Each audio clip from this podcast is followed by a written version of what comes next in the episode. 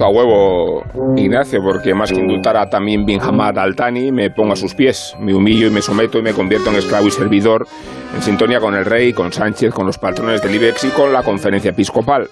Pocas me parecen las deferencias que se le han ofrecido al emir y no han escaseado las llaves de la ciudad y las del reino, el toisón de oro y la tacita de plata, el oso y el madroño, la espada del Cid y el brazo de Santa Teresa, bueno, de esa tenemos varios, que nada perturbe al sátrapa y que no se le moleste, Rafa, por favor, con el fichaje de Mbappé, te lo estoy diciendo.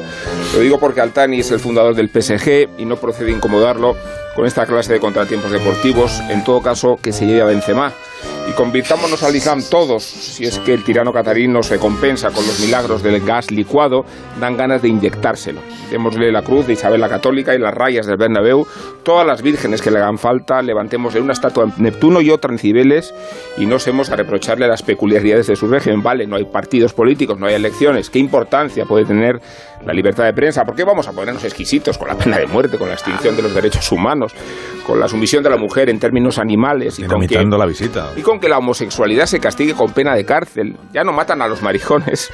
Respetemos las tradiciones, bonitas costumbres como la lapidación, muy arraigada, y como la amputación de las manos a los ladrones.